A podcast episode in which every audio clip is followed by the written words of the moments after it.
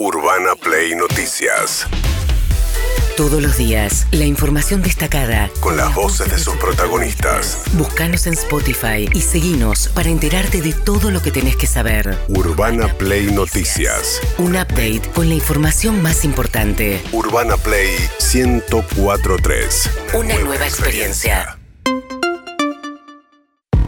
Bien, ayer fue otro día complejísimo ¿eh? para la situación del salto cambiario con un dólar eh, blue que se fue a 4.60, sumó otros 20 pesos en una corrida muy significativa, en apenas 10 días saltó de 400 a 460 pesos, metiendo mucha presión sobre inflación, ¿no? En la medida más que crece la brecha, crece la expectativa de que el dólar oficial finalmente pegue un salto eh, y la expectativa de devaluación crece en la medida en que el blue crece. Pero de todas maneras, lo que hay que mirar en el fondo es qué pasa con las reservas del Banco Central, porque ese es el problema de fondo que está teniendo la economía, que es la falta de dólares del central. Ayer tuvo un buen día, recuperó un poco, 160 millones de dólares, apareció un poco la liquidación del campo y Sergio Massa hizo una serie de anuncios vinculados a inversiones, tratando de sacar dólares de donde sea, ¿no? En ese contexto habló de tener templanza el ministro de Economía. En las batallas difíciles es cuando uno más muestra la templanza, cuando uno más muestra la determinación y a nosotros nos enseñaron que frente a los problemas, pensar soluciones y salir para adelante, nunca para atrás. Muchas gracias.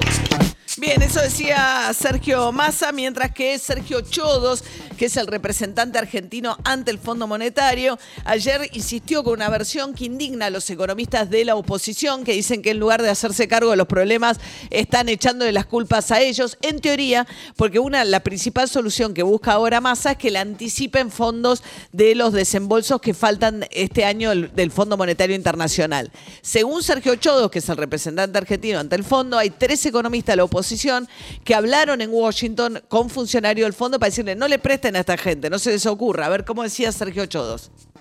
Tres economistas de, Cambiemos le pidieron, le sugirieron al Fondo Monetario, a funcionarios del Fondo Monetario, que mm, no adelante y genere los desembolsos correspondientes al programa en vigor y que después, en todo caso, negociasen con ellos en la oportunidad de, de que ellos estuviesen a cargo. ¿Esa información surge del fondo? Esa información surge de, gente que me informó de, esto, de, este tema, ¿no? De, de funcionarios del fondo. Bueno, no quiere contestar a esa pregunta Sergio Ochodos. Ayer eh, en los tres además escribieron tweets muy similares, Hernán Lacunza, Alfonso Pratgay y, eh, y mm, Guido Sanleris. Y Guido Sanleris, los tres dijeron, el problema es tu propio incumplimiento, no estás cumpliendo con las metas del fondo y la expectativa es que va a haber una devaluación, nosotros no tenemos nada que ver. Eh, de todas maneras hay una denuncia judicial contra ellos de un abogado por traición a la patria. Sí, la presentó ayer, se llama Alejandro Calver Maten eh, y presentó en sede judicial una denuncia contra los tres por traición a la, a la patria con la finalidad de aterrorizar a la población. Bueno, mientras tanto, Alberto Fernández, en una cosa absolutamente insólita, eh, en un día calentísimo, en lugar de hablar de profundamente de economía, dio un reportaje de una hora con Mex Urtiberea, que Mex tiene otro, otro contexto, digamos. Mex hace el tipo de reportajes que hace, que van por otro lado, con lo cual se puso a hablar de qué actor quería que lo representara, etcétera. Insisto, en un día recaliente y sobre todo además, como se bajó de la posibilidad de ser reelecto, él empieza a hablar como una especie de balance de un gobierno al que le faltan ocho meses, 230 días que se están haciendo además muy cuesta arriba. A ver, primero que dijo esta especie de balance. Te comiste lo que te dejó Macri.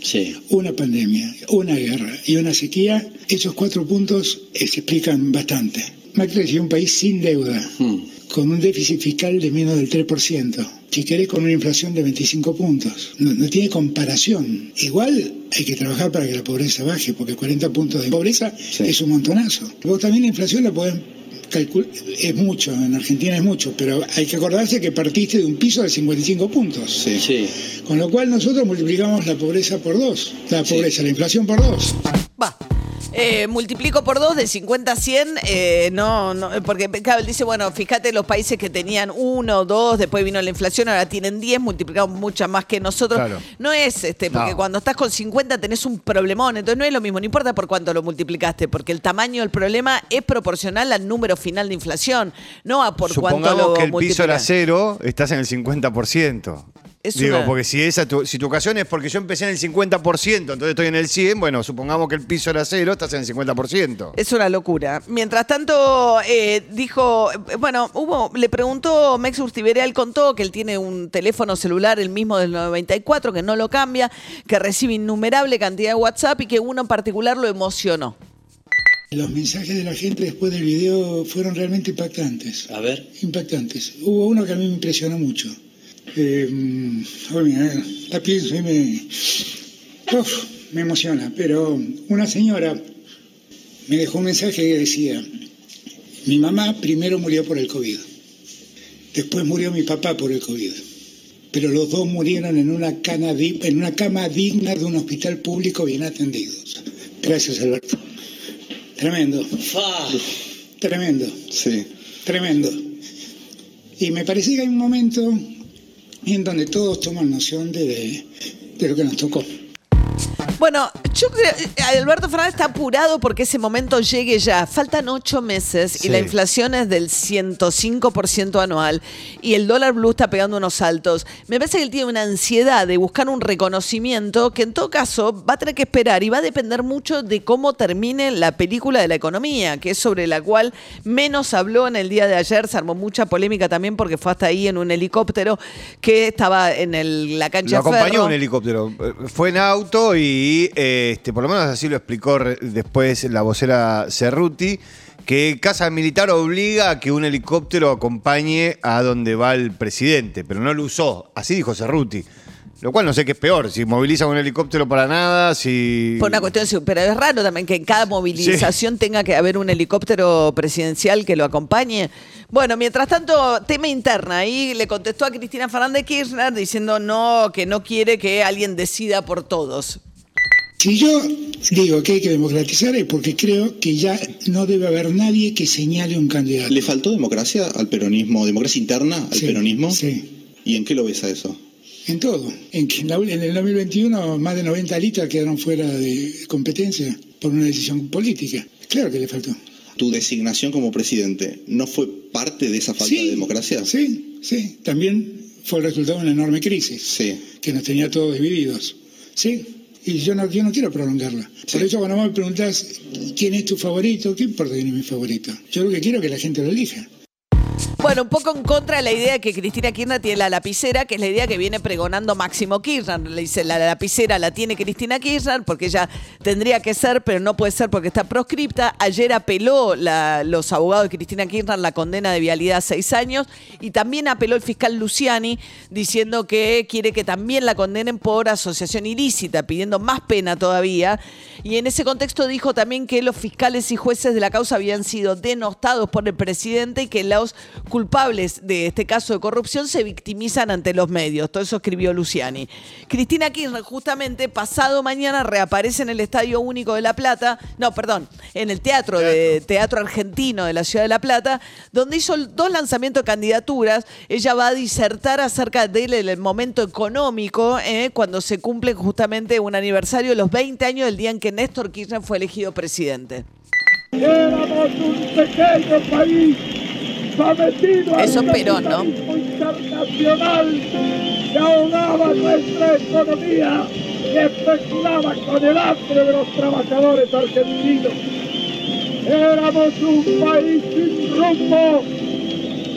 Ahora el rumbo es el rumbo de la patria. Es nuestro rumbo. Vamos donde queremos ir. Hace pocas Primero Perón, ahora Néstor Kirchner, ¿no? Decidimos terminar con esa deuda de 50 años. Cuando anuncia el desendeudamiento con el fondo. Internacional basta la deuda externa. La Argentina paga, la Argentina se libera, la Argentina construye su destino, la Argentina empieza a construir su independencia. Bien, con esta, con estas figuras el llamado de al acto de pasado mañana Cristina Fernández Kirchner, donde dirá finalmente cuál es su estrategia eh, frente a la, eh, la situación eh, tan delicada electoral y política que atraviesa el gobierno, sobre todo por la situación de la economía. A ver, Pablo Moyano, ¿qué decía? la que más votos tiene para para ir a una elección nacional, pero sí se puede alcanzar eso para un balotaje, ¿no? pues se te van a juntar todos los gorilas juntos y va a ser muy, muy va a ser más complicado.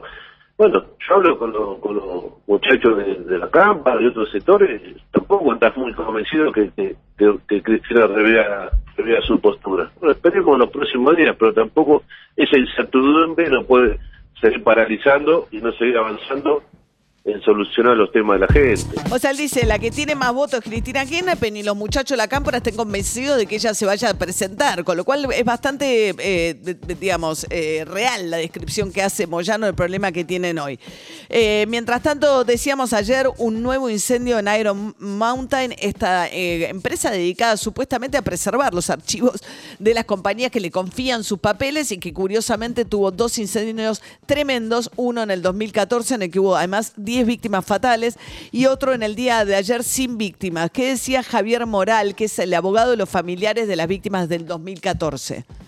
La verdad que estamos viviendo un déjà vu, un déjà vu bastante extraño, porque más allá de esto que pasó hace nueve años atrás, coincidentemente, hace una semana que tenemos sorteado tribunal oral, algo que venimos reclamando desde hace nueve años, y oh casualidad, la semana pasada la defensa eh, presenta un escrito ante la justicia diciendo de que habían encontrado el depósito vandalizado. Hoy se vuelve a incendiar por segunda vez.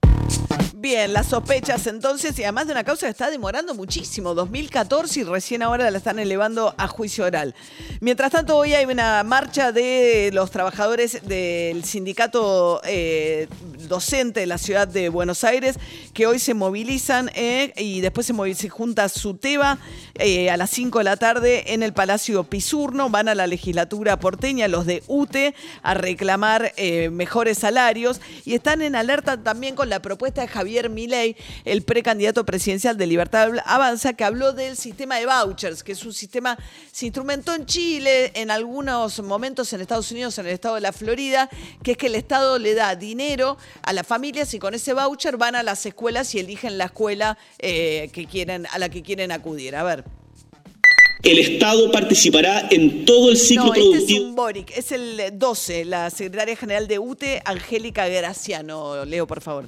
Lo que eh, plantea el neofascismo, que va contra cualquier estructura del Estado, y él no solo va contra la obligatoriedad, sino con que el Estado les garantice a todas y todos el acceso igualitario y universal para la ciudadanía en Argentina. Está planteando un modelo, el modelo chileno, que son eh, escuelas privadas voucherizadas, ese modelo fracasó. Fueron conflictos educativos muy largos en Chile para derogar ese, ese modelo. Bien, mientras tanto, ahora sí cerramos hablando de Chile, eh, que bueno, a- a- recién eh, la dirigente sindical hablaba del sistema de vouchers y cómo se implementó ahí. El gran debate nacional en Chile, que nosotros no estamos teniendo, porque tenemos eh, debates eh, de la urgencia y no podemos ver en mediano plazo, es el tema de qué hacer con el litio, quién lo tiene que explotar. Chile explota el cobre, que es su principal recurso, con una empresa estatal. Sí. Entonces, ¿cuál es el modelo de explotación del litio? Era la gran pregunta que develó finalmente el presidente Boric de esta manera. El Estado participará en todo el ciclo productivo de este mineral, creando para ello una empresa nacional del litio. En segundo lugar, el esfuerzo de la exploración, explotación y agregación de valor lo haremos en base al principio de colaboración virtuosa público-privada.